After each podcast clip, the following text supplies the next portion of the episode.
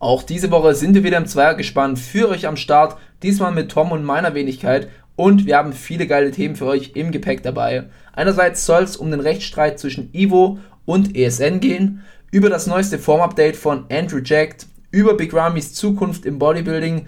Und über das mögliche Abschaffen einer 212er Kategorie. Mit dabei haben wir auch noch ein Top-Thema für euch und zwar den Umgang mit Druck. Wo empfinden wir im Alltag Druck? Wie gehen wir damit um? Und wieso kann Druck auch was Gutes sein? Viel Spaß mit der 51. Folge. Speak that shit into existence. Let everyone know who the fuck you are. Put your head down and go to fucking work. Welcome to the pain zone. It's where we live. The king is back. And show the freaking world how great I am. Hell, I'm 300 pounds too. What you want to do? Bodybuilding fans around the world, welcome to the Cincinnati Podcast. So, hallo ihr da draußen. Der Cincinnati Podcast ist wieder back. Heute in gewohnter Zweiermanier, wie schon letzte Woche, bloß diesmal nicht mit Michi und Paul, sondern mit Tom und Paul. Das heißt, Paul ist momentan der einzig feste Bestandteil des Podcasts sozusagen. Ich bin immer die Konstante. Paul ist die Konstante. Im E-Fall macht dann der Coaching-Coach alleine. Also Paul ist die Konstante des Podcasts schlechthin. Ich sag's euch, Leute, ihr kriegt mich nicht los. Könnt ihr machen, was ihr wollt, ihr kriegt mich nicht los. Das, ist, das hat aber logistische Gründe, weil das Setup steht bei mir. Das heißt, außer wenn Tom eine Einzelfolge aufnehmen sollen sollte, Michi könnte keine Folge mit Tom aufnehmen, weil er müsste dann in meine Wohnung Ja, um diese heißt- Folge aufzunehmen. Also, heißt, Paul ist die Konstante des Cincinnati Podcasts. ihr kriegt mich nicht los, aber was auch konstant ist, ist, dass ich nie ein Intro mache. Na, diesmal habe ich auch wieder das an Tom abgegeben, weil, wie wir es ja schon in der Folge mit Michi geklärt haben, meine Services kosten extra, da ich das Zugpferd von diesem Podcast bin. ähm, und die Jungs halt haben einfach diese knapp bei Kasse. Können die sich halt nicht das, das, das Paul-Intro leisten. Also der wahre, der wahre Grund für Michi und mich ist eigentlich, dass wir immer die Intros machen müssen, weil ansonsten ist das Intro schon zehn Minuten lang beim Paul und der hat eh schon so einen großen Redeanteil. Deswegen wollen wir wenigstens beim Intro und vielleicht auch beim Outro ein bisschen mehr äh, Content von uns ausbringen. Ja, so kann man es auch sagen. ja, nee, nee. Ähm, ich bin heiß. Ich bin heiß auf die Folge. Ähm, wir hatten eigentlich was anderes geplant. Ich möchte es mal ganz kurz anteasern, einfach nur, damit ihr mal Bescheid wisst, was, was in der nächsten Folge kommt. Ähm, und zwar, es gibt wieder die Generation Iron Bodybuilding Awards 2022. Ähm, komischerweise habe ich sie jetzt nicht mehr online gefunden. Also ich habe sie nur von den letzten Jahren gefunden. Äh, entweder sie sind runtergenommen oder schon durch. Ich habe keine Ahnung. Aber äh, der fleißige Zuhörer wird sich erinnern, Tom und ich haben letztes Jahr schon die Generation Iron Awards durchgenommen. Äh, aber wir hatten auch schon damals einfach so ein Gefühl, die sind's nicht. Ganz komisch, ganz seltsame Kategorien, ähm, auch ganz komische Athleten dabei. Ähm, und dann haben wir gesagt, wir können es besser. Wer, wer, wenn nicht wir, wer, wenn nicht der Cincinnati Musclecast, kann das besser? Und deswegen gibt es Cincinnati Awards für das Jahr 2022. Wir hatten tatsächlich schon mal die Idee, das war zum Jahreswechsel hin, ich weiß nicht, wann wir es nicht umgesetzt haben. Wir wollten ähm, ein bisschen so ein Jahresrecap machen. Ich meine, haben wir, glaube ich, auch in einem kleinen Rahmen gemacht. Aber so wirklich, dass wir sagen, wir machen Awards. Ähm, wir haben geile Kategorien. Ähm, ich würde sagen, ich hau sie mal kurz raus für die Audience. Und ähm, die, die uns eh immer sehr fleißig Nachrichten schreiben, ähm, wir freuen uns über jede Nachricht. Und ihr könnt ja schon mal eure Tipps vielleicht mal so, vielleicht mal daheim aufschreiben, vielleicht einfach mal kleine Notiz am Rande, euch vielleicht einfach mal Gedanken machen. Ähm, ich hau sie einfach mal kurz raus. Äh, wir werden dazu auch noch den einen oder anderen Post verfassen, wo ihr auch abstimmen könnt. Aber jetzt erstmal äh, die Kategorien. Wir haben den freakigsten Bodybuilder, den ästhetischen Bodybuilder, der Bodybuilder, der sich am meisten verbessert hat, der Bodybuilder, der sich am meisten verschlechtert hat, das Dark Horse des Jahres, die größte Überraschung, die größte Enttäuschung, der Coach des Jahres, der beste Poser, der Influencer des Jahres, die Storyline des Jahres, die Gossip Story des Jahres, der beste Newcomer, der beste deutsche Athlet, der Magerquark des Jahres, also das heißt, welcher Athlet, Influencer, was weiß ich, war wirklich die größte Pflaume 2022, das Comeback des Jahres und overall der Athlet des Jahres. Also welcher Athlet war einfach overall der Beste? Und ganz wichtig, wir beziehen uns da auf alles Relevante von 2022. Also jetzt nicht all time, sondern wirklich Charaktere, die im letzten Jahr aktiv unterwegs waren und auch dementsprechend das Paket präsentiert haben. Also macht euch bitte Gedanken. Nehmt euch einen Zettel raus, schreibt es auf, sagt, boah, da fällt mir der und der ein. Überrascht uns. Also wir haben hier, wir haben untereinander uns noch nicht abgesprochen. Wie gesagt, es ist in eine Woche aufgeschoben. Ihr kriegt es nächste Woche. Ähm, und wir haben sehr different takes, glaube ich. Also ich habe jetzt auch oft, habe ich so gesagt, boah, die Story, die kommt mir jetzt gerade in den Sinn, die muss ich da jetzt reinnehmen. Der muss, der braucht eine Platzierung, der braucht ein Wort. Und da wird heiß, heiß diskutiert. Ich, ich hoffe, Tom, du bist heiß drauf. Die Oh Folge yes, wird, oh yes. wird lang und intensiv. Michi ist auch schon mega heiß, der schafft es heute zeitlich leider nicht, aber der ist auch schon sehr, sehr gehypt. Deswegen haben wir gesagt, das Thema oder die Folge wird so, das wird so ein geiles Ding, gerade eben nochmal so ein Rückblick auf das letzte Jahr Bodybuilding-mäßig. Das muss eine Dreierfolge werden. Deswegen müsst ihr heute Vorlieb mit uns beiden nehmen, aber ich glaube, es wird auch eine ziemlich stabile Folge, selbstverständlich. Und yes, in diesem Sinne würde ich sagen, starten wir doch in gewohnter Manier erstmal mit den News. Was war denn so los in der letzten Woche in der Bodybuilding-Welt? Ja, so viel war ja nicht los. Also es gab so die ein oder andere Story, aber ansonsten gab es ja nicht so mega viel, was jetzt für Aufruhr gesorgt hat. Ich glaube, das, was jetzt gerade im deutschsprachigen Raum für ziemlich viel Action und Aufregung gesagt hat, gesorgt hat, war wahrscheinlich das Thema ESN versus Evo, gehe ich mal von aus, oder Paul? Äh, ja, da kam nämlich ein, ein kurzes, knackiges Video in gewohnter äh, Brosep-Manier mit dem Clickbait-Titel Das Aus oder so, oder Das Aus für Evo, glaube ich, so hat es ja. geschrieben. Ähm, es ist natürlich jetzt nicht das Aus für Evo. Ich erzähle ganz kurz den Hintergrund. Ähm, er hat es nur knapp angesprochen, und zwar ging es um einen Influencer. Ich weiß tatsächlich nicht um wen. Ich bin nicht auf TikTok unterwegs. Ich glaube, er hat den Namen auch gar nicht gesagt. Also Nee, den Namen hat er nicht gesagt, aber damals ist es wahrscheinlich dann sehr viral gegangen, aber wie Ja. gesagt, ich habe es ich hab's nicht mitgekriegt. Ähm, wobei mir fällt jetzt ein, damals gab es YouTube-Kommentare und damals hatte ich mich schon gewundert, um was geht's denn? Also ich weiß bis heute nicht, um welchen Influencer es geht. Auf jeden Fall hatte er, dieser Influencer, gemeint, ähm, diese, dieses TÜV-Zertifikat, was es da gibt, ähm, würde dafür stehen, dass keine Maden quasi in ein Produkt kommen könnten. Brosep hat er wiederum erwidert, äh, das TÜV-Zertifikat äh, ist schön und gut, aber das garantiert das eben nicht. Also es garantiert nicht, dass keine, keine Produktkontamination äh, vorliegen kann. Und dann ging es eben immer hin und her. Brosep hat dann wieder geantwortet, dann kam es wieder zurück, dann hat sie irgendwann äh, Christian Wolf eingeschaltet und dann kam es halt zu einem größeren Rechtsstreit am Ende des Tages, ähm, wo auch äh, Christian Wolf, so wie ich es jetzt zumindest verstanden habe, wie gesagt, ich habe die Videos nicht gesehen, Tom, du wahrscheinlich auch nicht, er hat ähm, auch dann wieder auf der persönlichen Ebene so ein bisschen angegriffen. Äh, Wie dem auch sei, es gab ein großes Tohuwaboha, äh, Bohu, aber es gibt kein Aus für Evo. Ich glaube, das ist die Main Story. Ähm, wenn, dann wurde vielleicht ein bisschen was hin und her gezahlt. So wie ich es verstanden habe, hat auch Brosep das Ganze dann gewonnen. Und ähm, ja, er wollte da auch gar nicht so ein großes Ding draus machen, deswegen nur ein kurzes Video. Er wollte es auch nicht unnötig aufbauschen und er hat auch gemeint, dass er dieses Video wieder vom Kanal nehmen wird in ein paar Wochen, weil ähm, er eben nicht möchte, dass es sich auf seinen Kanal um so ein Drama dreht. Tom, wie, wie siehst du denn die Sache? Und hattest du schon mal Maden in deinem Way? Nein, ich hätte noch keine Maden in meinem Way, muss ich sagen. Sapperlot, da verpasste äh, extra Eiweiß. Ja, also ähm, grundsätzlich ist es ja wieder so ein Ding, also so ein typisches Brosep-Ding. Der ist so, das hatten wir schon so auf Brosep, ist so glatt und so, so, so. War schon klar, dass der sich da nichts zu Schaden kommen lässt oder irgendwie sich in der Formulierung vergreift, als er damals diese TikToks hochgeladen hat. Also der ist so in dem Influencer- und YouTube-Game ähm, und auch Thema Aufklärung und halt Wissenswertes an seine Zuschauer bringt, dass der da nichts irgendwie Falsches rüberbringt. Der wird sich dann durch Formulierungen schon irgendwie retten. So, das hat er auch in seinem neuen Video jetzt gesagt, immer dieses, es ging nur darum, dass TÜV-Zertifikat Zertifikat nicht gleich äh, quasi Schutz vor Maden sozusagen ist. Und nur darauf hat er sich bezogen. Und hätte er das vielleicht ein bisschen anders formuliert, gäbe es bestimmt Angriffsfläche für die Streitigkeiten, aber so war es dann relativ klar, dass er gewonnen hat, weil er eben aufpasst, was er sagt. Also deswegen war es mir relativ klar, dass da jetzt kein großes Ding draus gemacht wird. Ich meine, es ist cool, dass man dazu oder dass man das halt teilt, dass die Leute ein bisschen Bescheid wissen. Auf der anderen Seite bringt es natürlich auch irgendwo ein bisschen was, wenn halt da auf deinem Kanal steht, das aus für Evo oder was auch immer, bringt natürlich auch wieder ein bisschen Klicks. Alles im Allen, ja, war halt ein Stress zwischen zwei Marken, so durch, durch möglicherweise Angriff. Vielleicht wollten, wollte ESN oder ein Christian Wolf da einfach unnötig Stress machen.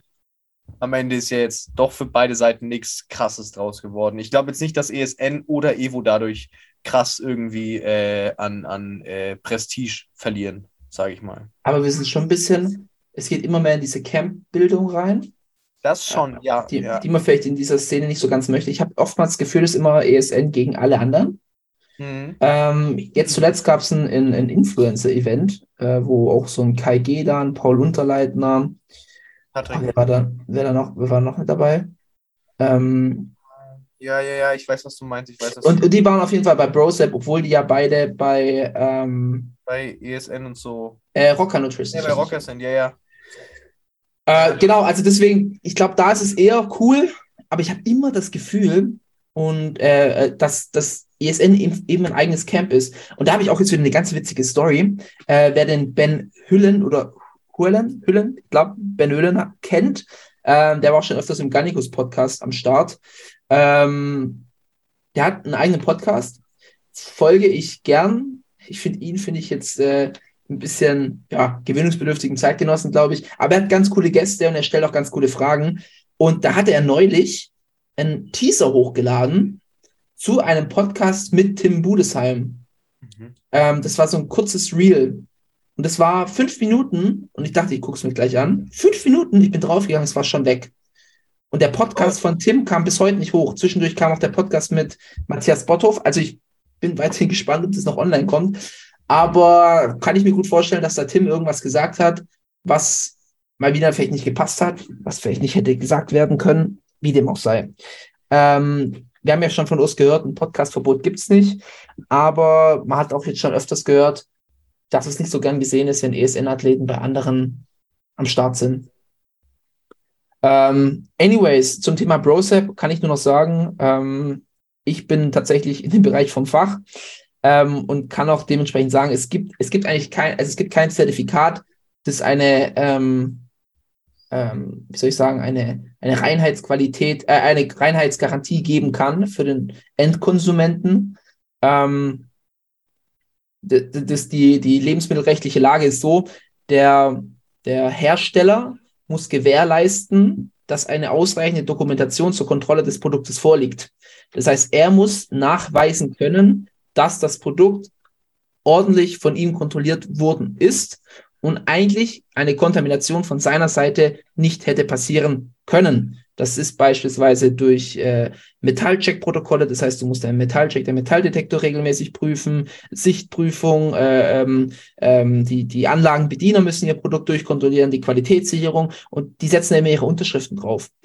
Dass im Fall einer Kontamination, wenn jetzt der Kunde kommt und sagt, hey, ich hatte hier ein Haar in meinem Produkt, ähm, muss der Lebensmittelhersteller sagen können, das kann nicht von unserer Seite passiert sein, weil wir unsere Kontrollen durchgeführt haben.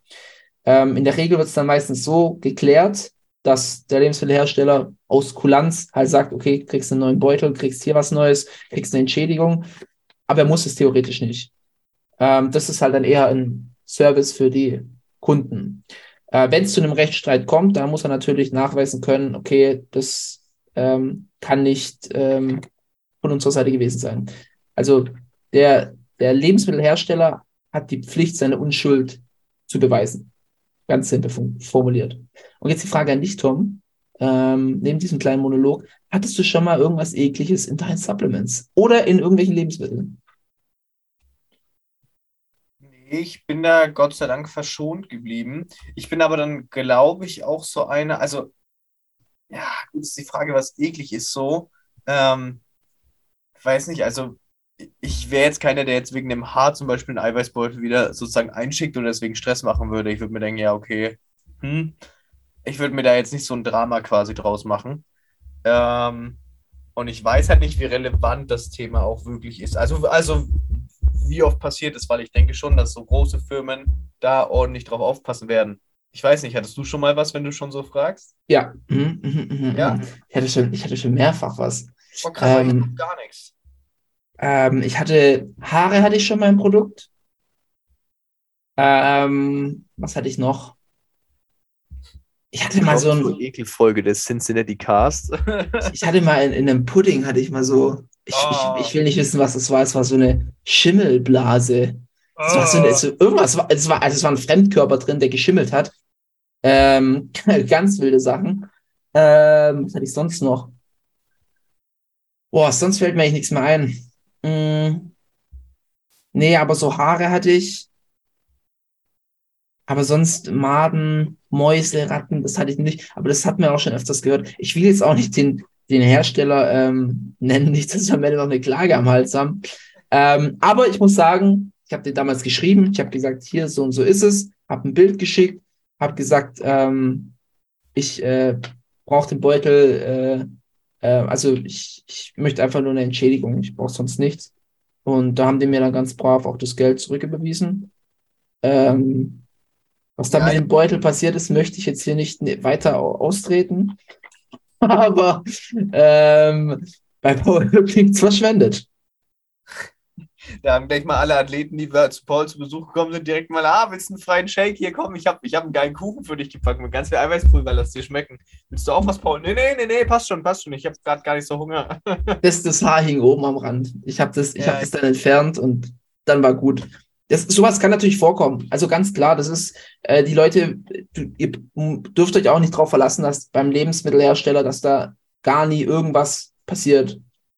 Ähm, also Kontamination in jeglicher Form kann nur minimiert werden, es kann aber nicht auf Null reduziert werden. Egal welches Prüfsiegel du hast. Natürlich, du musst, du hast die Pflicht, deine Maschinen regelmäßig zu warten, äh, Verschleißteile auszutauschen, etc. etc. Das ist alles, das sind alles die Pflichten beim Lebensmittelhersteller, aber du kannst eben das Risiko nicht auf Null machen.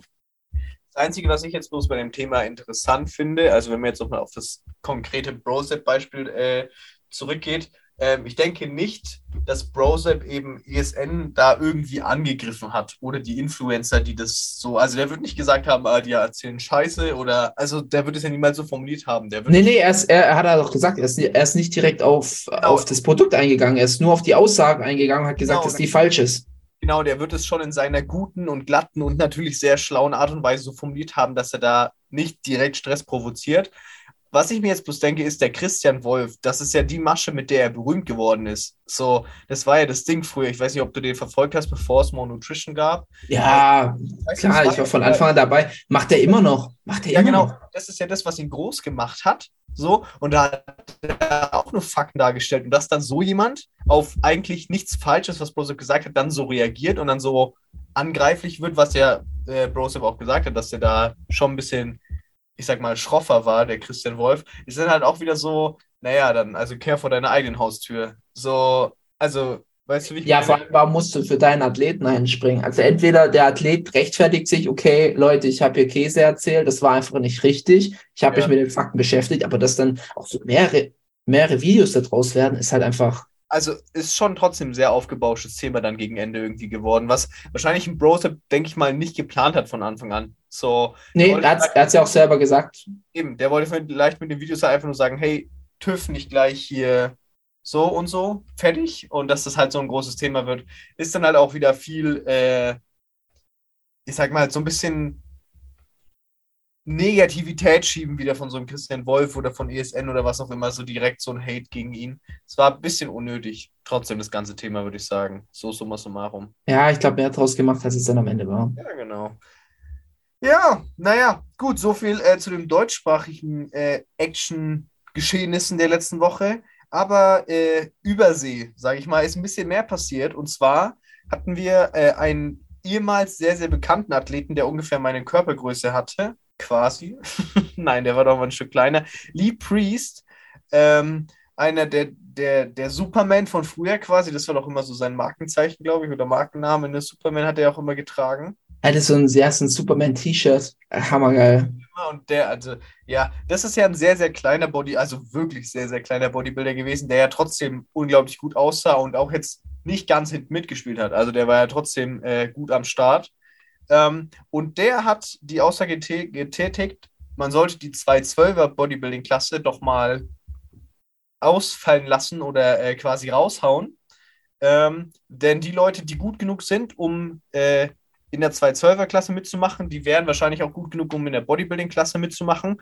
Und es geht einfach nur darum, ob man halt gut ist in der Open Bodybuilding-Klasse oder nicht. Und das ist egal, ob man groß oder klein ist.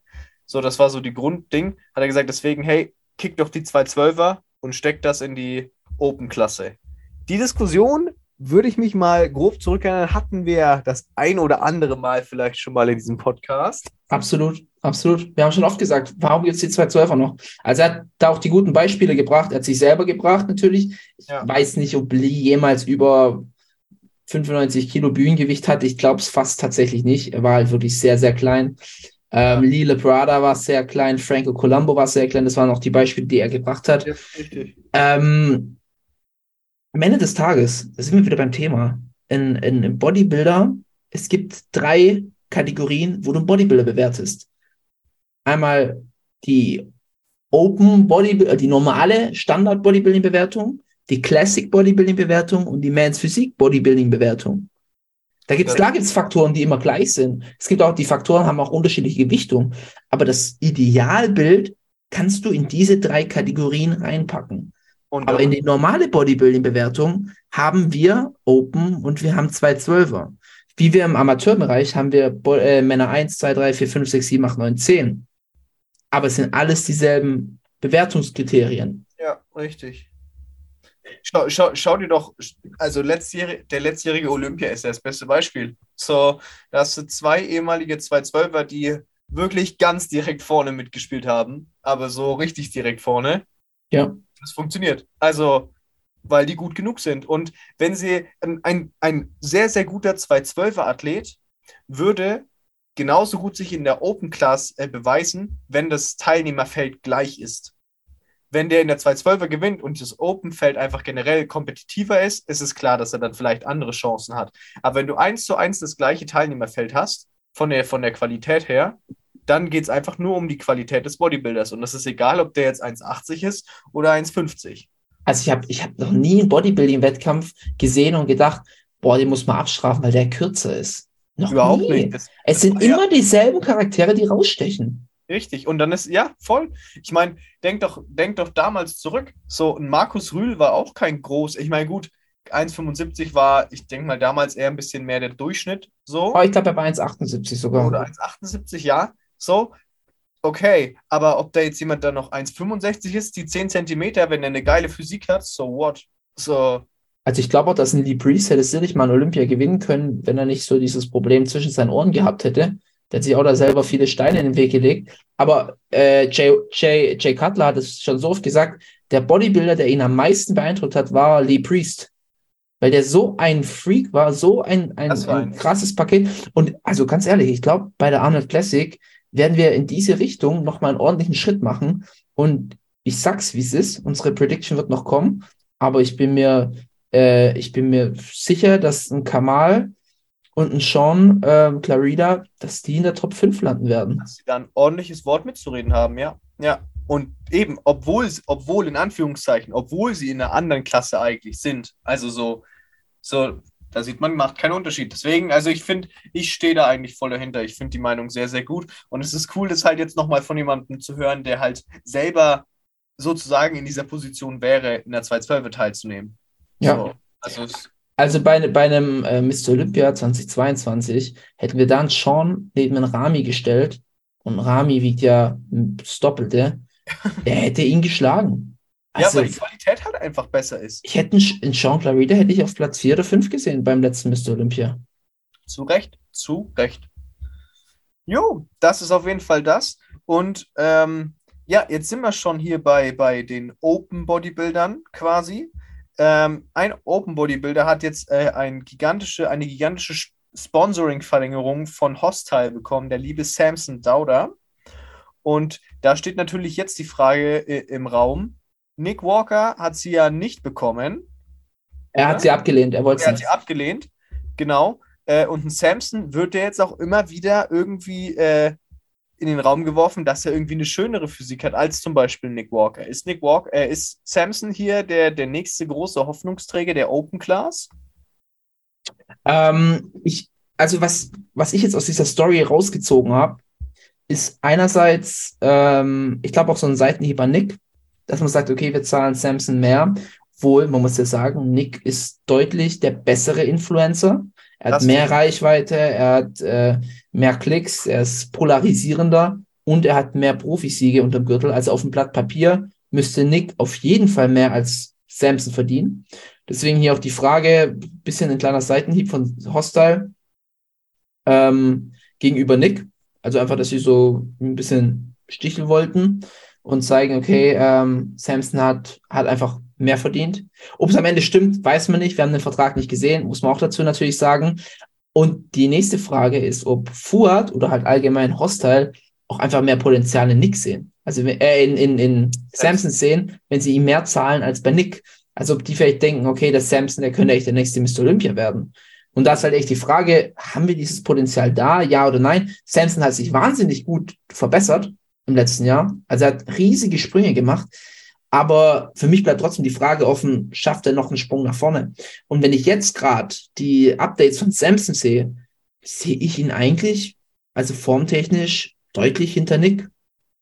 Ja, ich finde, ähm, das Ding ist, das hat, ah, ich glaube, es war, war es Flex Wheeler? Nein, es war, wer war denn das? Ich weiß nicht mehr, wer es gesagt hat, ähm, aber irgendjemand meinte, wenn beide äh, bei 100 Prozent, dieser typische Spruch, wenn beide bei 100 Prozent sind, dann ist Samson halt derjenige, ähm, der die, die schönere Physik hat.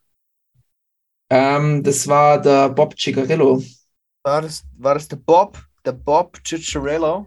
Äh, da beim Bob hat sich's ausgebobbt. Also er hat gesagt, äh, Samson has the best, best physique out of them all. That's a given. If you know bodybuilding, shape, proportion, symmetry, muscularity, he's got every attribute that he needs.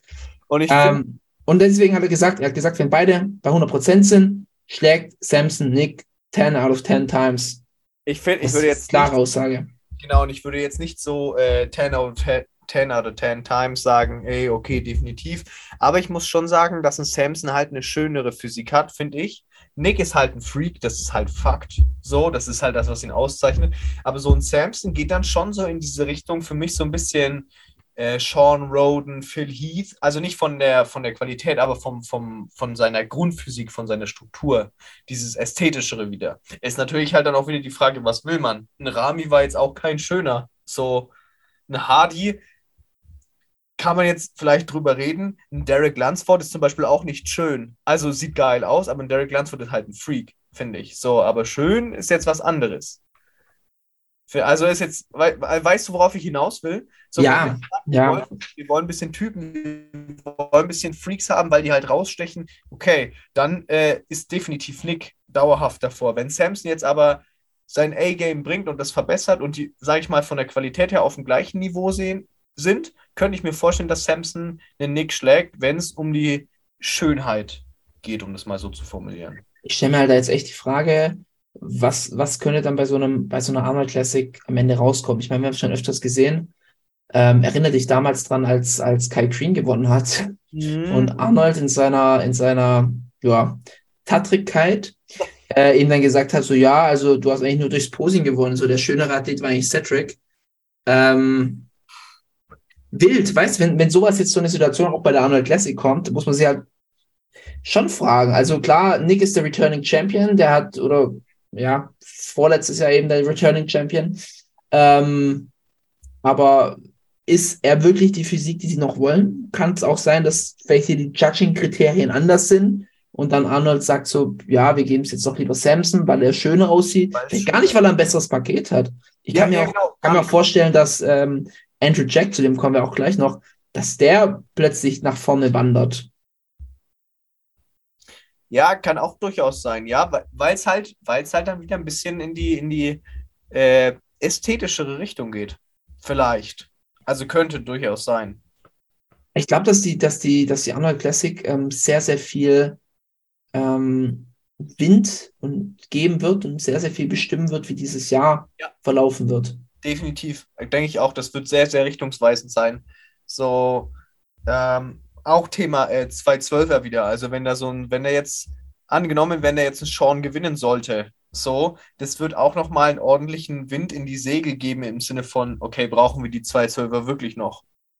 Wenn, Also wenn, wenn, wenn Sean hier einen zweiten Platz macht, stell das mal vor, Ja. sagen wir Nick erster, Sean zweiter, Das ist Sehe nochmal. ich keinen Grund, dass ein Sean nicht beim Mr. Olympia in die Open gehen sollte. Ja, und dann sind wir wieder beim gleichen Ding. Zweifacher Champion in der 212, zweiter Platz bei der Arnold und dann, wozu dann noch 212er? Für schlechtere Athleten in Anführungszeichen, weil das Feld da schlechter ist? Naja, Ja. wozu braucht man das dann? Also no front, aber so vom Grundding her. Also ja, da, das ist gut. Ja, also da können wir sehr, sehr gespannt sein auf das, was äh, die Arnold dann quasi weisen wird. Ja, auch gerade so Sachen Nick, was ist die Erwartungshaltung an den Nick, wenn er jetzt nicht gewinnen würde? Weißt du, wenn jetzt plötzlich ein Samson vor ihm wäre oder ein Andrew Jack vor ihm wäre? Ja. Was passiert dann? Ne? Und, also, äh, oder der dritte im Bunde, was passiert mit Big Ramy, egal wie er sich platziert? Da kommen wir auch gleich zum nächsten News-Thema, das ist eine super Überleitung. Ja. Äh, Flex Wheeler hat nämlich auch über Ramy gesagt, wenn er verliert, ist er eigentlich raus aus dem Gespräch. Also das ist jetzt gerade, es ist ein sehr, sehr risky Move, was, was Ramy hier gerade macht. Weil wenn Ramy, sagen wir, Ramy gewinnt das Ding, kann man sagen, okay, er hat jetzt nochmal einen Bonus, so, vielleicht bringt das nochmal zum Mr. Olympia. Aber wenn Ramy irgendwie drei, vier, fünf macht und hinter Athleten fällt, die er beim Olympia geschlagen hat, hinter einem Samson, hinter einem Andrew, vielleicht auch hinter einem äh, ähm, Sean Clarida, vielleicht auch sogar hinter einem Kamal, ähm, da muss ich schon sagen, also dann, dann ist Rami raus aus dem Gespräch. Da Ja. hat man keine Erwartungshaltung. Und ein Rami ist ja kein, kein Marketing-Freak oder sonst irgendwas. Genau. Da, da wird der ähm, zum Olympia ganz, ganz weit aus der Konversation fallen. Und Wenn ich, wenn, wenn ich jetzt einen Mr. Olympia predikten müsste und ich so an die Bodybuilding-Geschichte denke, wie war es was, etc., was ist mit Athleten passiert, wie war der Alterungsprozess, ich habe für dieses Jahr Mr. Olympia, hätte ich Rami 8, 9, sowas. Mhm. Ja, ich meine, du musst ja auch bedenken, ähm, was ist denn mit den Leuten passiert, die vielleicht mal einen Mr. Olympia hatten und dann irgendwie noch mal ein bisschen weiter hinten mitgespielt haben. Dann rede ich hier von zum Beispiel einem Brandon Curry, der dann aber halt nicht äh, fünfter, sechster, siebter Platz, was auch immer war, achter Platz, wie du jetzt zum Beispiel gerade gesagt hast, sondern der spielt dann trotzdem noch unter den guten Top 5 mit. So, und nicht von einem Olympia auf den anderen nach einem Doppelsieg ähm, nach hinten geschoben werden. Ja, vier So. Plätze nach hinten. Ja, und dann machst du einen äh, anderen. Hier bestes Beispiel: William Bonek, letztes Jahr. Oder quasi vorletztes Jahr Mr. Olympia. Enttäuschung. Danach richtig geile Form, nochmal richtig abgeliefert. Zack, war der wieder ein bisschen in den Köpfen von den Leuten. So, und, aber ein William Bonek war halt auch jemand, den, den, den mögen die Leute. Ich will jetzt nicht sagen, dass die Leute den Rahmen nicht mögen, aber die, die, die, der Rückhalt und dadurch natürlich dann auch wieder ein bisschen Marketing und so, wenn man da so dran denkt, ähm, von, der, von der Gesellschaft, ist dann hinter einem Rami nicht so groß wie hinter einem William Bonek. So, und selbst der hatte es schwer. Also mal gucken, was da, was da passiert. Absolut. Also es, es setzt sehr, diese Arnold Classic setzt sehr stark den Ton für das ganze Jahr. Wenn man, wenn man jetzt so drüber redet, also so bewusst war mir das eigentlich gar nicht, aber wenn man das jetzt so aufzählt, spannend. Wird, wird, wird eine spannende Kiste. Nee, aber gerade auch, wie du sagst, äh, William Bonek, der, ist, der fällt immer weiter aus der Konversation raus. Du musst ja immer berücksichtigen, die Jungs haben ja trotzdem noch irgendwie einen Athletenbonus. Sogar ein Rami hatte noch einen Athletenbonus. Und es geht gar nicht darum, dass Rami den fünften Platz bei Mr. Olympia gemacht hat, sondern äh, es geht darum, wie du sagst, dass er davor zweifacher Sieger war und innerhalb von einem Jahr so rausgefallen ist. Genau. Ja, und ich würde jetzt auch nicht mal unbedingt sagen, dass Ramis, und da- das ist jetzt eigentlich auch wieder ein krasses Fass, was wir aufmachen, aber ein Rami war jetzt nicht 15 Stufen schlechter als die letzten zwei Jahre. So, sondern das Feld ist einfach unglaublich kompetitiv geworden, oder was ist geworden? Die Leute, die halt mit dabei waren, haben halt einfach unglaubliche Schritte gemacht, die er halt nicht gemacht hat. Er Ja. hat halt vielleicht ein paar Schritte, was heißt vielleicht, er hat ein paar Schritte zurückgemacht, nicht viele, aber ein paar und die anderen so viele Schritte vor, dass er halt schon einfach weg von der Bildschirmfläche ist. Und wenn sich das jetzt auf der Arnold nochmal bestätigt, ja, dann gebe ich Flex Wheeler zu 100% er recht, dann, dann ist er durch, nicht vielleicht vom physischen her, so wie wir es immer sagen, ah, der Athlet ist durch, sondern ist er durch im Sinne von einfach nicht mehr relevant. Absolut. Also ich meine, er macht jetzt sein Stammzellen-Treatment da, seine Mhm. Stammzellenbehandlung, aber also ganz ehrlich, das, das, was da passiert ist, das kriegst du mit keinen Stammzellen der Welt wieder hin. Nee, glaube ich auch nicht. Das, man muss sich das einfach bewusst sein. Je, je, je intensiver man dieses Spiel vom Open Bodybuilding spielt, desto schneller ist man wieder raus. Und das hat die Vergangenheit einfach gezeigt. Bei manchen hält es ein bisschen länger, bei manchen ein bisschen kürzer. Aber die Leute, die wirklich von Mitte 20 bis 50 beim Sport dabei sind, das sind nie die Leute, die das bis zum Abnormalen getrieben haben. Und diese Ja. Nervenschäden, diese, diese, dieser verbrauchte Körper, den Rami auf die Bühne stellt, das, ich, ich, ich gebe es mit Brief und Siegel. Das ist, da kann ich eine Garantie drauf geben, dass kein, kein Rami, dass er nur noch schlechter wird. Und wenn man jetzt auch noch die Vergleichsbilder sieht mit 2012, 2013, Rami sah mal echt richtig gut aus. Ja, ja, voll. Also eigentlich eine echt traurige Geschichte, so wirklich von der Industrie wieder ausgespuckt und dann hast du auch noch ein Umfeld, das sich dementsprechend behandelt. Äh, da auch gleich die Frage an der Stelle, ähm, wenn wir mal an unseren geliebten Dennis James denken, wenn Rami das Ding gewinnen wird, was glaubst du, ist er dann wieder der Coach von ihm gewesen oder hat schon immer an ihn geglaubt oder? das ist eine gute Frage. Das würde er in einem sehr qualitativen und hochwertigen Post auf seiner Instagram-Seite dann mit uns teilen. Ja, also absolut. sowohl Rami als auch ein Dennis. Und wenn jetzt ein Rami irgendwie 4-5 macht, dann weiß Dennis gar nicht, wer Big Rami eigentlich ist. ja, richtig, richtig. Dann sucht er sich wieder eine andere Hure. Ja, muss man einfach mal so sagen. Dennis Oh, James, Dennis James hat es in meine Cincinnati Awards auch geschafft. Ja, das Ähm, eigentlich müsste ich für den noch mal eine eigene Kategorie machen, aber der Typ ist einfach ekelhaft. ja. Alright, wir haben aber noch ein ganz kleines News-Thema. Jetzt kommen wir wieder zu was, okay, positiver ist es jetzt nicht, aber wir haben mal ein bisschen mehr nackte Haut gesehen von Andrew Jack, der sich immer sehr bedeckt hält. Äh, wir erinnern uns, bei Mr. Olympia hat man ganz, ganz selten Updates gesehen. Ähm, also auch gar keine kompletten Updates. Und er hat ja auch schon im Vorfeld sich selber ein bisschen runtergemacht. Hat er gesagt, okay, ähm, nächstes Jahr dann Mr. Olympia wird er richtig abräumen. Er hat jetzt äh, eine neue Trainerkombi, haben wir schon im letzten Podcast äh, besprochen, aber auf jeden Fall hat er jetzt ein Form-Update rausgehauen, wo ich sagen muss, ich bin unterwältigt, wenn man das so sagen darf. Äh, Tom, wie siehst du das? Also ich finde, dass man sieht ja da den Oberkörper bei ihm. Ähm, ich finde, was seinem Look halt unglaublich gut tut, ist sein, ist sein komplettes Bild. Also er hat jetzt nicht ultra starke Beine so, aber ich finde, das Gesamtbild wirkt dann trotzdem immer noch krasser. Mich würde es wirklich interessieren, wie er jetzt mit Hose runter quasi ausschaut, also dass man ihn mal in der, in der Trunks sieht oder so, dass man das Gesamtbild hat, weil ich finde, das sind halt, ja, ja, ist halt so eine Most Muscular von vorne und so ein bisschen von der Seite. Ich weiß nicht, wie viel man dann auf diese Bilder wirklich geben kann. Weißt du, wie ich meine? Ja, Ich finde, da kann man jetzt nicht so mega viel draus spekulieren. Wäre mein persönlicher Take jetzt einfach. also ich fand ihn halt ein bisschen soft im Oberkörper. Ich meine, du hast Ja. schon recht, zur Beleuchtung ist jetzt nicht optimal etc., aber mir fehlt da so ein bisschen der, der Five Weeks Outlook. Ja, das stimmt. Ja, gut, das stimmt natürlich. Das stimmt natürlich. Ich weiß halt nicht, dadurch, dass man das sich so bedeckt gehalten hat, gerade im Raum äh, vor dem vor Mr. Olympia und sowas alles, wie er sich dann nochmal verändert in den letzten Wochen. So, da hat man jetzt keine Referenz für. Aber wenn da nicht so mega viel passiert oder wenn da nicht richtig was passiert, dann ist natürlich wieder schwierig. Also da hast du recht.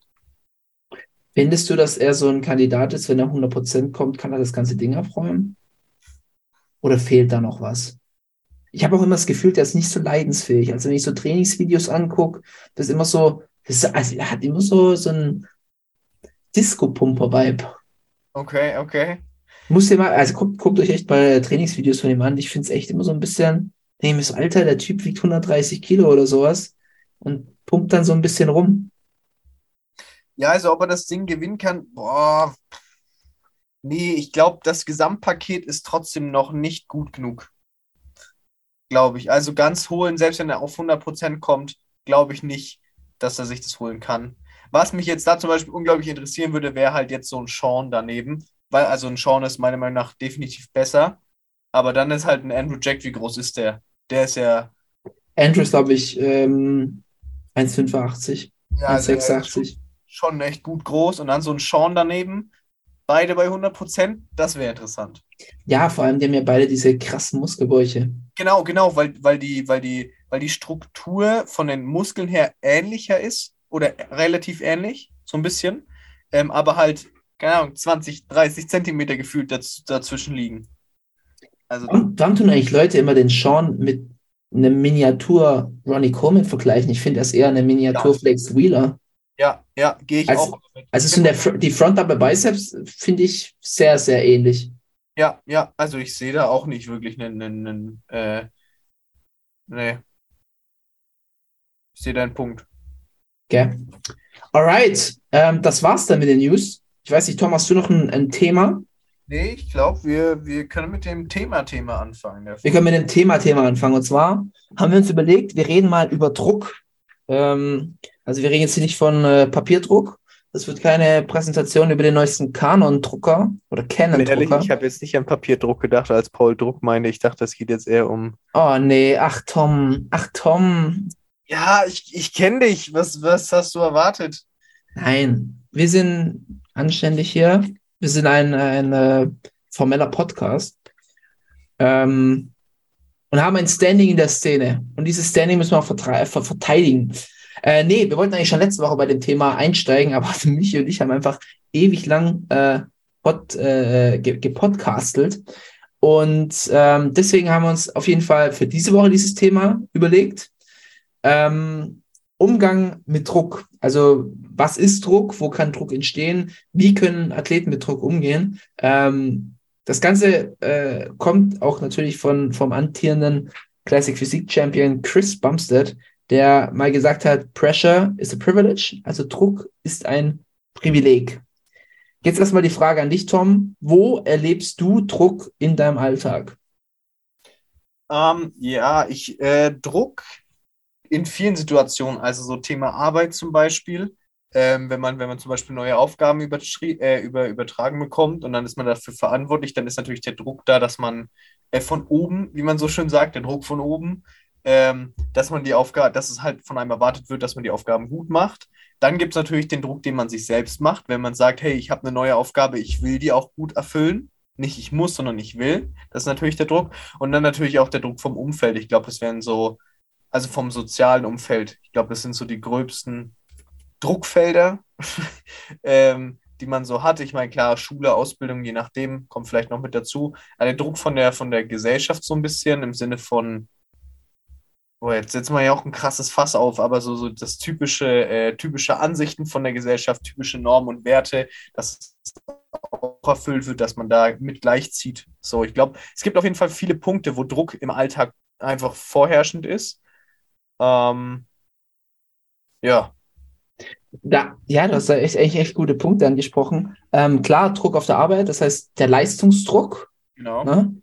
Dann, wie du sagst, der, der gesellschaftliche Druck, also die, äh, die, die Erwartung, ein Bild, ein gesellschaftlich generiertes Bild, eine Norm, ein Standard zu erfüllen Ja, ja, so, ähm, und in, in ein Puzzlebild reinzupassen. So einen Druck haben wir auch. Ähm, und dann natürlich, ähm, ja, der, der, die, äh, der Druck, den man sich selber macht, eine gewisse Erwartungshaltung an sich selbst zu erfüllen, ein gewisses Bild, ein gewisses, ein, ja, ein gewisses Ziel, eine gewisse Situation, irgendwas, was man sich vorgestellt hat, wo man sein möchte, das zu erfüllen dass man dahin kommt, genau. das sind so, ich denke mal, so die, die Hauptdruckarten, äh, die man so kategorisieren kann.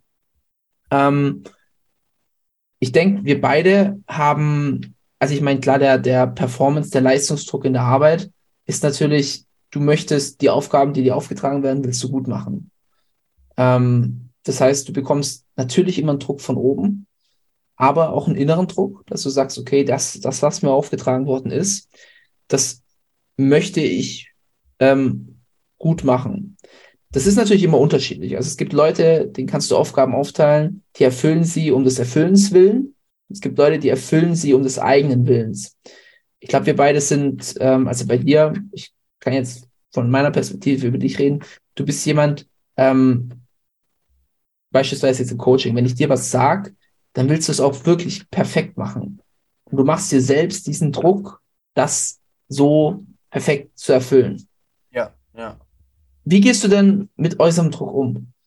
Also wenn du, gehen wir jetzt mal wirklich auf den Druck auf der Arbeit oder ähm, gesellschaftlichen Druck, wie auch immer, gehen wir mal darauf ein. Wie handelst du sowas? Also ich muss sagen, ich ähm, so gesellschaftlichen Druck, ich glaube, den nimmt, also für mich ist auf jeden Fall so, ich glaube, den nimmt man nicht so als Druck wahr. Also Druck, glaube ich, ist ja oft so ein bisschen negativ konnotiert. So Druck immer im, Sinne von Stress und hohe Erwartungen, die man unbedingt erfüllen muss. So, ich glaube, das ist ja so oft, so, wie, so wird Druck kategorisiert. Zum Beispiel, ähm, keine Ahnung, äh, Tom, du übernimmst jetzt dieses Projekt und dann ist der Druck natürlich da, dass deine Vorgesetzten erwarten, dass du das Projekt gut erfüllst. So, und dann ist es natürlich Stress für dich. Aber eine Gesellschaft kommt also die Gesellschaft kommt ja zum Beispiel nicht zu dir und sagt, typisches Thema, das hat mir auch schon mal im Privaten so, du musst heiraten, weil das ist gesellschaftlich so gewünscht. Da merkt man ja nicht so den Druck, du musst und ah, ah, also das, das, also das betrifft mich dann nicht so krass. So, da mache ich halt mein Bier, mache das, was ich will.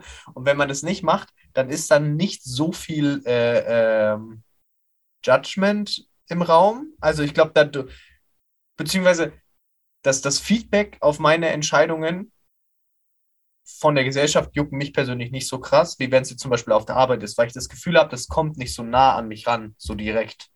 Wenn du auf der Arbeit eine Aufgabe übertragen bekommst, du verkackst die, dann kriegst du sofort Feedback und merkst, okay, ich habe dem Druck in Anführungszeichen nicht standgehalten. So, wenn du in, in der Gesellschaft irgendwas anders machst, als es normalerweise der Standard ist, dann schauen dich vielleicht zwei, drei Fremde an, irgendjemand aus deiner Familie sagt irgendwas und gut ist. Aber das, also das betrifft mich dann zum Beispiel nicht so hart. Ich glaube, das ist dann natürlich auch immer situationsabhängig, so wie du sagst. Es gibt sicherlich auch Arbeitssituationen, wo man so sagt, man spürt diesen Druck eigentlich nicht. Ja, gut. Ähm, je, ich denke mal, je mehr Verantwortung du in der Arbeit bekommst, desto eher kann dir Druck nahegehen. Ne? Ja. Desto mehr Druck bekommst du ja auch, weil du, weil immer eine höhere Leistungserfüllung von dir erwartet wird. Der gesellschaftliche Druck, das ist dann auch wieder von Person zu Person unterschiedlich. Also, ähm, ich meine, ich kenne es aus meinem Umfeld. Für mich war gesellschaftlicher Druck, mh, hm, ich würde sagen, in der Pubertät eher schwierig, eher, eher wichtig. Ähm, ich muss auch sagen, ich habe zum Beispiel sehr, sehr spät eine, eine Freundin gehabt. Ähm, also wirklich sehr, sehr spät. Und es war immer wieder bei den ganzen Familienfeiern so eine Frage, ja, ähm, warum hast du keine Freundin? Was ist denn da los? Und ich würde sagen, am Anfang ging mir das schon eher näher. Am Ende wurde es mir dann irgendwann mal egal. Und irgendwann war es mir wirklich so, es ist mir egal, ob ich eine Freundin habe oder, oder nicht. Es ist ja immer auch eine Frage, wie du deinen Selbstwert definierst. Und wenn du deinen Selbstwert darüber definierst, den gesellschaftlichen Anforderungen gerecht zu werden, dann kann dir sowas sehr, sehr nahe gehen. Und es ist natürlich auch, wie gesagt, kommt drauf an, wie, wie geht denn dein Umfeld mit dir um? Also ich kenne zum Beispiel ganz oft bei Frauen, dass sie diesen Druck bekommen von, von den Eltern. Ja, wann kommen denn endlich Kinder? Du gehst jetzt schon auf die 30 zu, hast du nicht mal Kinder geplant? Wir wollen endlich Enkelkinder. Ähm, auch aus meinem eigenen Umfeld. Ähm, bei meiner, bei meiner äh, Schwester war das so, kann ich, kann ich mal erzählen, bei ihrem äh, Ex-Freund war die Mutter, die, bei jeder Feier hat sie, also bei jeder, bei jedem Zusammentreffen hat die dann angefangen, über Kinder zu reden. Und das hat meine Schwester enorm gest äh, gestresst. Ähm, und da kann ich es absolut verstehen, wenn, wenn jemand gegen sowas nicht ähm, abgehärtet ist oder sowas nicht beiseite schieben kann ähm, und er sich eben über die Erfüllung dieses gesellschaftlichen Bilds identifiziert, kann das einem sehr, sehr nahe gehen. Ich bin zum Beispiel jemand, bei mir ist es tatsächlich auf der Arbeit so weil ich, ähm, also da mache ich mir sehr, sehr Druck, weil ähm, wenn ich Dinge mache, möchte ich sie wirklich richtig und vollkommen machen. Also mir ist, wie gesagt, mir ist gesellschaftlicher Druck inzwischen ist es mir komplett egal. Ich konnte damit sehr, sehr gut für mich abschließen, weil ich selber weiß, okay, A, bin ich nicht die Norm, B, möchte ich gar nicht die Norm sein. Also es ist auch immer eine Frage, okay, welches Bild möchte ich denn darstellen? Und solange ich das Bild, das ich selber sein möchte, die Person, die ich sein möchte, solange ich deren ihre Erwartungshaltung erfülle, und dazu komme ich später noch in einem anderen Punkt, wenn es dann Richtung Sport geht. Aber solange ich die erfülle, ist alles andere okay. Aber zu diesem Bild, das ich erfüllen möchte, gehört auch jemand, der in der Arbeit performt und der gut performt. Und ich möchte, wenn mein Chef zu mir kommt und sagt, Paul, das möchte ich erledigt haben, dann möchte ich ihm das nachher hinlegen und er muss sagen, perfekt, super, so machen wir's. Abgehakt. Hast du geil gemacht. Sowas. Das ist dann gar nicht so, dass ich möchte, dass mich der Chef mag. Darum geht's mir persönlich jetzt nicht, sondern es geht mir darum, dass ich die Arbeitsperson, die in diesem Unternehmen arbeitet, die ich sein möchte, dass ich deren ihre Erwartungen erfülle. Kannst du mir gerade folgen? Ja, ja, ja, ich versuche ich versuche bloß gerade, ähm, ich versuche gerade so eine Art Regel dafür aufzustellen, für, also dass die allgemein gültig ist. Ich weiß auf jeden Fall komplett, was du meinst. Ähm, so dieses, äh, bei mir zum Beispiel, wenn es jetzt keine Ahnung, du hast Spätschicht, du musst den Laden zusperren und dann macht am nächsten Morgen dein Chef auf. Das heißt, er sieht, wie hast du den Laden zugesperrt, wie hast du alles hinterlassen, sind alle Aufgaben erfüllt. Und dann will ich nicht, dass mein Chef sagt, du hast das gut gemacht, weil, weil der Chef sich freuen soll, so, oder weil ich dann Süßigkeiten kriege oder so, sondern ich will, dass, dass die denken, okay, die Arbeitsperson Tom macht ihren Job gut. Also, das ist so ein bisschen das, worauf du hinaus willst, oder? Dass, dass deine Arbeit quasi, du kriegst Bestätigung dafür, dass deine Arbeit gut ist. Nicht, dass du toll bist, sondern dass die Arbeit, die du leistest, gut ist. Oder? Es, Genau, dass die, die arbeitende Person, die ich sein möchte, genau, in die, dieser Konstellation, dass die ihre Aufgaben richtig macht. genau, ja, genau, voll. voll. Weißt du, also wenn du, wenn du dich selbst als ein, als ein Charakter siehst, als, Ja. Als eine Person. Anderes Beispiel ist vielleicht in, in, in einer Beziehungssituation, ne? wenn du einen Partner hast und du merkst, dass dein Partner unglücklich ist, dann ist zum Beispiel nicht mein Druck, ähm, dass mein Partner von mir enttäuscht ist, sondern mein Druck ist, die Person, die ich für meinen Partner sein wollte, die habe ich nicht hinbekommen zu sein. Kannst du mir gerade folgen? Ja, ist gerade ja, ist, ja, nein, ein bisschen, bisschen aber nein, tricky.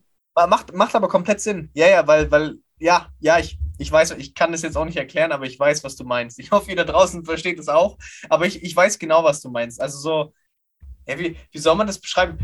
Weil die Person halt eine Erwartungshaltung an dich hat oder an, an, an, eine, an ihren Partner hatte in der Beziehung. Und du Ja. konntest diesen Partner quasi nicht perfekt darstellen. Kann man das Richtig. so? Ja, ja. Ich, ich kann auch, ich, also jetzt mache ich mal kurz den Switch ähm, zu ähm, meiner Erfahrung mit Druck aus meinem letzten Jahr, aus meiner Wettkampfvorbereitung. Ähm, ich wollte oder ich möchte ein, ein gewisser, ich möchte ein Charakter sein. Ich möchte eine, eine Person sein, ein, ein, ein, ein Mensch, ein Konstrukt, wie auch immer du es nennen möchtest. Und dieses Konstrukt hatte ich immer oder diese Person, dieser Charakter habe ich immer versucht zu sein. Das war mein Druck, den ich mir in meiner gesamten Wettkampfvorbereitung selber gemacht hat. Das war, es war nie so, weil ich hatte keinen Coach. Ich hatte niemand, den ich, der eine Erwartung an mich hat, den ich stolz machen muss. Es, es hatte niemand. Niemand hatte eine Erwartungshaltung. Meine Freundin wollte nur, dass ich glücklich bin. Meine, meine engsten Freunde wollten nur, meine Familie wollte nur, dass ich glücklich bin. Denen war es komplett egal, ob ich auf einer Bühne stehe oder nicht. Denen war es sogar egal, ob ich den Sport mache oder sonst was. Die wollten nur, dass ich glücklich und gesund bin. Aber diese Person, die ich sein wollte, dieser, dieser, ja, diese, diese, diese Erwartungshaltung, die ich an mich selber hatte, das hat mir so einen unglaublichen Druck gemacht. Und diese, diese Person wollte ich einfach immer sein. Und das Ende vom Lied war, und da kommen wir zu einem ganz, ganz wichtigen Punkt. Ähm, ich, ich weiß nicht, also ganz grob, meine, meine Wettkampfvorbereitung hat ein ziemlich blödes Ende am Ende genommen. Und trotzdem haben alle Menschen gesagt in meinem nächsten Umfeld, wie unglaublich stolz sie auf mich sind. Sie haben gesagt, wir sind stolz auf dich, das hast du super gemacht und so weiter.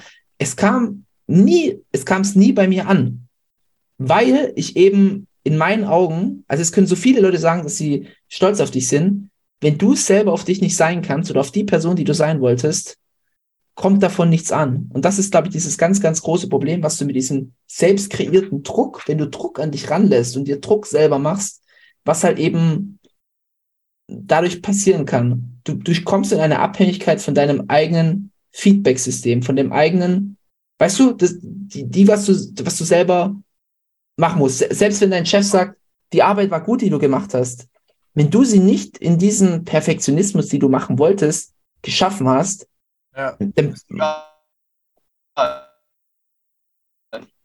Ja, ich, ich weiß genau, was du meinst, komplett. Ja, und ähm, es ist halt, äh, ich habe vorhin mit meiner Freundin kurz darüber geredet, weil die kommt aus dem Leistungssport und Leichtathletik, weil das ist ja vielleicht auch nochmal ein bisschen anders als im Bodybuilding, da habe ich sie ja auch ein bisschen äh, drüber ausgefragt. Und da hat sie einen ganz guten Punkt gesagt, äh, ob eben Thema Druck, jetzt hat zum Beispiel zu viel Druck kann schlecht sein, das haben wir jetzt gesehen, so. Ähm, und äh, Druck ist, also wir hatten dann die Überlegung, vielleicht im Sinne von Druck ist schlecht, wenn Druck und der Spaß an der Sache oder die Begeisterung für eine Sache, wenn, wenn die sich nicht die Waage halten oder der Druck mehr wird als die Begeisterung an der Sache. Und das fand ich eigentlich ganz, ganz gut, weil wenn du dir viel Druck selber machst, aber trotzdem noch mit Feuer dahinter bist, dann kann das funktionieren. Aber das hatten wir schon mal, als wir über Wettkampfvorbereitung und so weiter geredet haben. Das Feuer wird da zwangsläufig irgendwann ein bisschen kleiner, weil du halt einfach auf Zahnfleisch gehst. So. Und wenn du dann den Druck immer weiter höher schraubst und immer weiter höher schraubst, dann passt die Waage natürlich nicht mehr und dann wird er zwangsläufig negativ. Abso- Absolut, vor allem die Erwartungshaltung, die du an dich selber hast. Genau, du, äh, du, und also machen wir uns nichts vor, wir kennen das beide aus der Wettkampfdiät. Also klar war man dann irgendwie froh, okay, man hat, man sieht jetzt seine Bauchmuskeln ordentlich, keine Ahnung, da ist eine fette Ader auf dem Bizeps, was auch immer. Aber du bist dann nicht zufrieden mit dem, weil du denkst, ah, okay, da geht noch mehr, da geht noch mehr, da geht noch mehr. Absolut. Das war, ja- war ja bei mir war das beste Beispiel mit den Kalorienkarten. Ja. Da, da war ich so, ja, das passt. Ich 2800 Kalorien, super. Plötzlich warst du bei 2,6, bei 2,4, 2, pff, irgendwann warst du bei 1800 Kalorien. Ne? Ja. Äh, du ja, es geht du schon, fängst an mit 10.000 Schritten, am Ende warst du bei 40.000 Schritten. So. Und denkst so, du, immer deine Erwartungshaltung, ich möchte, ich möchte eigentlich die noch leistendere Person sein. Ich möchte noch, noch eine krassere Maschine sein oder so. Und, und darum kannst du halt, also daran kannst du zugrunde gehen. Und deswegen, ähm, wenn, wenn zum Beispiel so ein Chris Bumstead sagt, "Pres- Pressure is a privilege, ähm, da können wir auch den Bogen spannen. Druck kann, kann dir helfen, extraordinär zu performen. Und 100%. Druck überhaupt zu verspüren, sei es von dir selbst aus dem Inneren, als auch vom Außen, kann dir helfen, eine Performance zu bringen, die du sonst nie bringen kannst. Ich würde sogar fast behaupten, ich würde sogar so weit gehen zu sagen, du brauchst diesen Druck, Ja, um, um, um um über dich hinauszuwachsen. überdimensional zu performen. Ja, richtig, richtig. Weil diese einfach nur aus einer eigenen inneren Überzeugung, klar, ich würde, ich, ich sag ganz ehrlich, das wäre der gesündeste Weg, wenn du es einfach, weil du es machen willst, Dinge tun würdest und nicht, weil du es machen solltest, egal ob jetzt von dir selbst erwartet oder von außen erwartet, sondern weil du Sachen machen willst, das wäre der gesündeste Weg. Aber um wirklich ganz, ganz groß zu performen, brauchst du diesen, dieses, du solltest das machen. Das ist doch, bestes Beispiel ist doch, wenn du morgens, äh, wenn du morgens ähm, aufstehst, äh, keine Ahnung, Wecker klingelt um 6 Uhr und du müsstest jetzt ins Training, sonst schaffst du es heute gar nicht mehr ins Training. Drehst du dich jetzt um, machst den Wecker aus oder stehst jetzt einfach aus, auf? Und klar, der, der optimalste Weg wäre zu sagen, ich will jetzt einfach aufstehen. Mir macht es so Spaß, jetzt um 6 Uhr morgens aufzustehen. genau, Aber das ist, das ist seltenst der Fall. Das Genau, ist seltenst der Fall. Eigentlich ist es immer diese Stimme im Kopf, die dir sagen muss, du solltest jetzt, du, du solltest jetzt ins Training, sonst schaffst du es halt nicht mehr ins Training. Und das ist ja der, also das ist ja der Druck, den du dir selber oder dein Coach oder was auch immer da gemacht wird. Und den brauchst du, wie du schon gesagt hast, den braucht man an gewissen Punkten. So, du solltest jetzt nicht bei jeder Wiederholung in jedem Satz dir denken, ah, fuck, ich muss, weil, ich muss, weil, weil, weil, weil die Person des Bodybuilders, die ich darstellen will, der, der macht das so, deswegen muss ich das machen. Das sollte nicht bei jedem Schritt sein, den du gehst, aber der sollte immer mal wieder Schub geben. So, wenn, vielleicht kann man das so ein bisschen formulieren.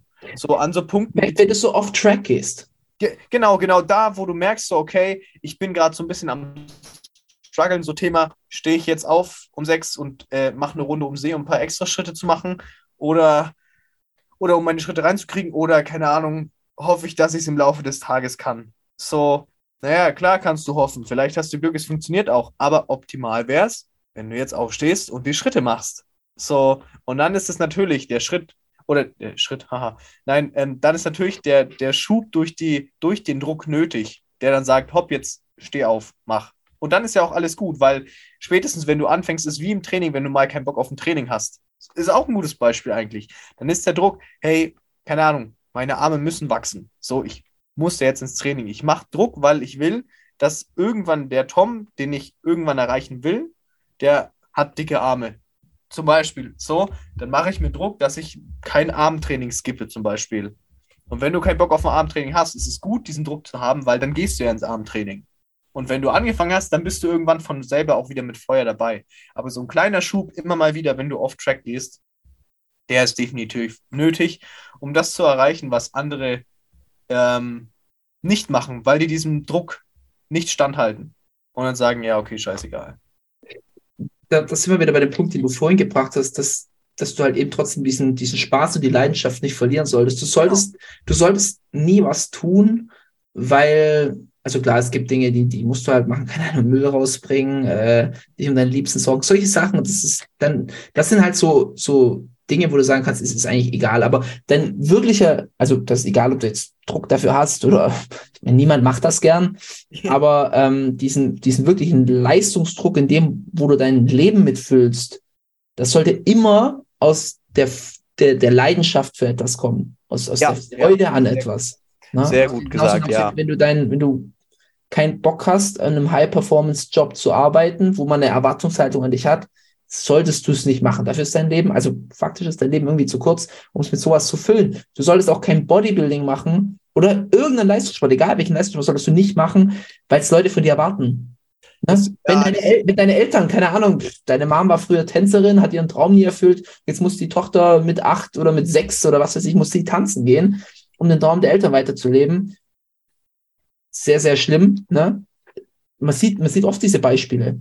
Also gerade bei Sportlerkindern, wo dann, wo dann einfach diese, dieser Druck auf die Kinder umgewälzt wird und ihnen gesagt wird, ja, du musst das machen und die ziehen das dann weiter, bis sie dann irgendwann mal vielleicht in eine komplett andere Richtung gehen. Das sind sie in der Pubertät, sagt, leck mich am Arsch, Eltern.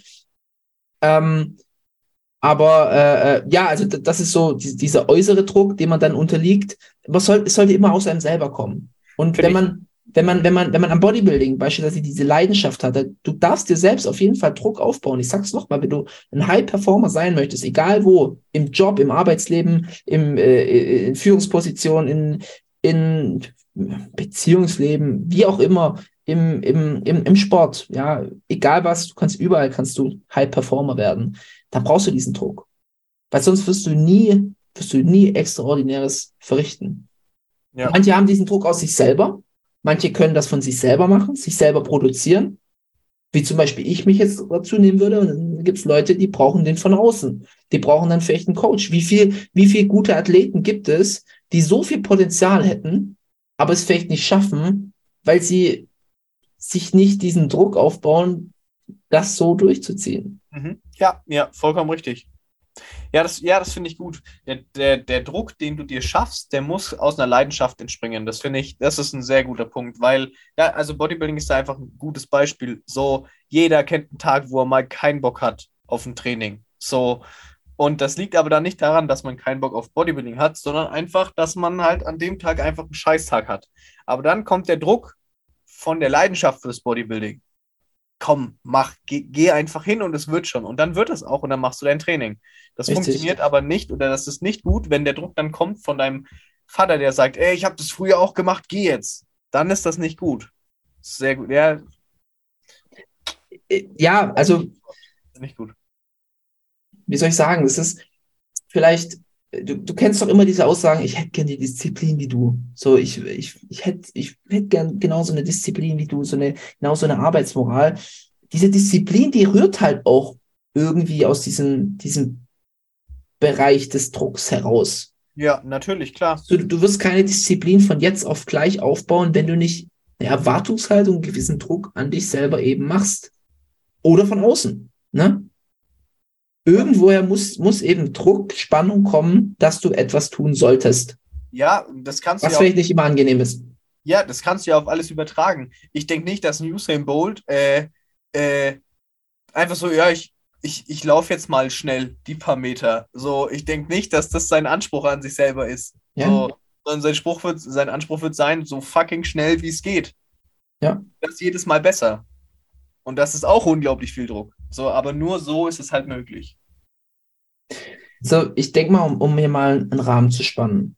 Ähm, Druck existiert so in allen Bereichen des Lebens, absolut. Und wenn du wirklich Extraordinäres leisten möchtest, brauchst du einen gewissen Druck. Du solltest natürlich, un, du solltest rational genug sein, um Druck zu kategorisieren. Also du sollst sagen können, okay, was ist unnötiger Druck, was ist nötiger Druck? So ist der Druck von deiner Familie, dass du ein Kind in die Welt setzt, ist der berechtigt? Kommt der überhaupt mit deinen Idealen überein? Ist es überhaupt deine Vorstellung des Lebens, dass du eine Freundin hast, einen Freund, einen Partner, ein Kind in die Welt setzt? Vielleicht ist es gar nicht deins. Dann musst du dir bewusst sein. Ist es notwendig, dass du dir Druck machst, diesen Sport zu machen, den du nicht magst? Aussortieren. Ist es notwendig, dass du dir diesen Druck auf der Arbeit machst, wo du vielleicht gar nicht gewertschätzt wirst, keine Aufstiegschancen hast und eh in einem Jahr gehen möchtest? Vermutlich nicht. Aber ist der Druck notwendig in meinem Sport, wo ich vielleicht irgendwann mal zu den Besten gehören möchte? In einem Sport oder in meiner Arbeit, wo ich irgendwann mal ähm, Chefetage stehen möchte? Da vielleicht schon eher. Da ist es dann aber auch natürlich immer wichtig, dass du diesen Druck nur als einen Antrieb nimmst, ihn aber nicht überhand gewinnen lässt. Ja. Und einfach diesen Druck wie Segel im Wind, ne, äh, wie Wind in den Segel im Wind, wie Wind in den Segeln nutzen kannst, um einfach noch einen Boost nach vorne zu haben, aber eben nicht so stark, dass dein Boot am Ende kentert. um jetzt hier mal wieder die, die Metaphern rauszuholen. Nee, An aber der finde ich gut. Finde ich, finde ich sehr gut. Ja, genau. Sobald der Druck überhand nimmt, ist es zu viel. So. Der Druck soll Aber- eine Böe sein, aber kein Sturm. Uh. Meine, also ich sollte Philosoph Boah, wir, können, wir können auch hier, ich bin ja, ich bin ja jetzt neuerdings Surferboy, damit kann man das bestimmt jetzt auch irgendwie verbinden. So, weißt du, du musst halt mit der Welle gehen wollen. Tom, so, kannst du vielleicht mal so einen Post machen auf Instagram, wo du so auf deinem Ja. Surfbrett stehst und dann. Der Plan. Checkt mein Instagram aus heute Abend. Also, äh, Tom, wir sind, glaube ich, beide Kandidaten, die sagen können, dass Druck dir, dir sehr viel kaputt machen kann. Sehr, Ja. sehr, sehr viel. Hundertprozentig. Aber der Druck dir auch hilft, extraordinär zu performen. Unglaublich viel zu erreichen. Hundertprozentig, ja. Ja. Deswegen, Pressure is a privilege, aber du musst mit diesem Privileg umgehen können. Genau, du musst es handeln können. Ja. Tom, Tom möchtest du das Thema nochmal finalisieren? Du, Nee, ich bist, glaub- du bist der lyrischere von uns beiden. Ich, sagt der, der jetzt gerade mit den Böen im Segel und Ja, ich, bin- ich bin auch ein Dummschwätzer. Ich glaube, das wissen die Zuschauer langsam. Ich Nee. äh, rede auch viel Quatsch. nein. Nein, ich doch nicht. Nee, also, äh, nee. Druck ist unglaublich gut und hilft dabei, ähm, neue, neue Höhen zu erreichen, solange der Druck ähm, aus einer Leidenschaft für etwas entsteht und der Druck nicht überhand gewinnt. Oder? So könnte man das so abrappen? Ja. Schon, Das ist ne? gut. Das ist eigentlich ein guter. Take. Ja, nee, das setzen wir jetzt einen Punkt drunter. Ich, ich, ähm, ja, ich muss das jetzt gerade noch ein bisschen sacken lassen. Ähm, Finn haben wir gut hingekriegt. Ja, dann, dann Paul, lass doch mal kurz Sachen, äh, Sacken, Sachen. Ja, ich glaube, ich glaube, wir sind langsam dabei hier. Ähm, Leute, ich mache euch jetzt nochmal Druck oder wir machen euch jetzt nochmal Druck. Neue Hausaufgabe. Ihr kennt die Hausaufgabe, es ist die gleiche wie immer. Schickt doch mal einen Post von uns, einem Kumpel, zeigt ihm das, sagt, hey, was hältst du von dem Post? Was hältst du davon? Was hältst du von dem Ding, was da drauf steht? Lasst einen Kommentar da. Und wenn ihr Bock habt, ein bisschen mehr Teil von uns zu werden, seid gespannt auf die nächste Folge und auf die Posts, die kommen, denn es gibt bald die Cincinnati Awards, die werden verteilt von uns. Gebt uns Feedback, was ihr seht, in welchen Kategorien wer vielleicht besser abschneidet. Paul hat die schon so schön vorgelesen. Ich werde die A bis Q äh, einzelnen Unterpunkte jetzt nicht nochmal erwähnen, aber da machen wir euch ein bisschen Druck. Kommentiert fleißig, teilt mit euren Freunden. Abonniert euch auf, äh, euch, abonniert euch, abonniert uns auf Instagram und Spotify. Dann wäre das, glaube ich, auch schon der Werbeblock hier. Yes, äh, schreibt uns. Ihr könnt uns auch gerne natürlich von euren Erfahrungen mit Druck berichten. Ähm, wir haben ein offenes Ohr. Und ähm, nee, interessiert mich auf jeden Fall auch immer wieder Stories und auch andere Perspektiven. Ihr müsst uns hier nicht zustimmen. Wir sind auch nur zwei random Dudes, die hier ihre Meinung, ihre eigene Erfahrung teilen. Und vielleicht seht ihr das ja komplett anders. Und wir hören uns das auf jeden Fall gerne an. Ähm, ich würde sagen, vielen Dank fürs Einschalten. Freut euch auf die nächste Folge im Dreiergespann. Ähm, und das war's. Tom, die abschließenden Worten, äh, Worte gebe ich dir.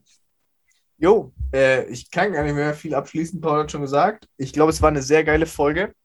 Ähm, wir sind natürlich auch gehypt auf die nächste Folge dann wieder im Dreiergespann. Ähm, nehmt ein bisschen Infos und äh, Input für euch mit aus dem Podcast, aus der Folge. Druck kann gut sein. Vielleicht könnt ihr euch ein bisschen selber überlegen, wo ihr Druck in eurem Leben habt, wo man den Druck vielleicht ändern kann, wo man aus dem Druck wachsen kann. Und yes, das wäre, glaube ich, so das, was wir euch mitgeben wollen und können. In diesem Sinne, ähm, reinhören und hängen bleiben. Ne? Macht's gut.